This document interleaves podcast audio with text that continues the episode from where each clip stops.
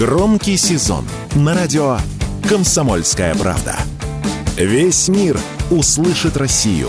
Весь мир услышит радио «Комсомольская правда».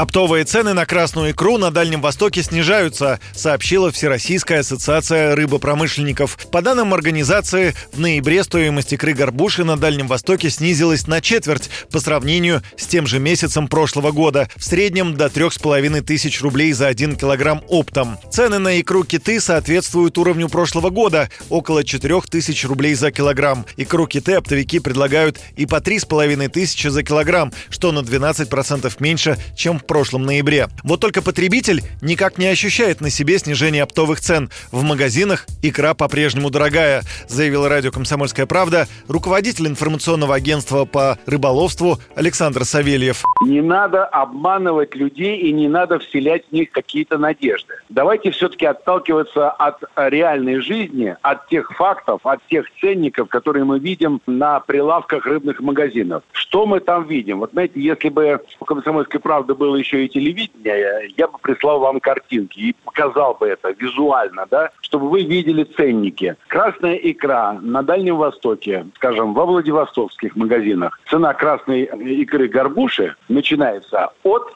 7 тысяч рублей. 7 тысяч рублей. Стоимость красной икры нерки начинается от 9 тысяч рублей. Такие же цены на Сахалине, такие же цены на, на Петропавловске-Камчатском.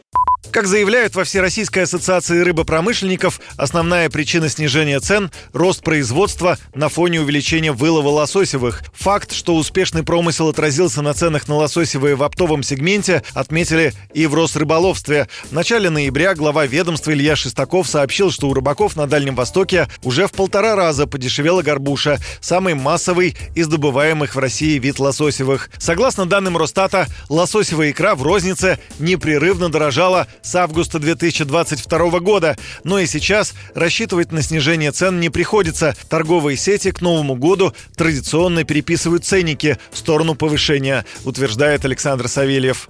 В России две беды – урожай и неурожай. Вот что касается красной рыбы, в этом году случился урожай. Небывалый, неслыханный, фантастический урожай. 608 тысяч тонн красной рыбы добыли. Для того, чтобы понять вообще, что это за объем, я вам скажу, что такой мегаполис, как Москва, в год съедает порядка 350 тысяч тонн рыбы. То есть только красные наловили на два года, чтобы питать Москву. По логике, по логике э, рыночной экономики, цена должна бы, так снижаться. Но она, как мы видим в реальной жизни, мы видим, что она не только не снизилась, она растет. Я вам больше скажу, вот за оставшееся время, тут небольшое, до Нового года, они еще больше поднимутся, на 5-10%.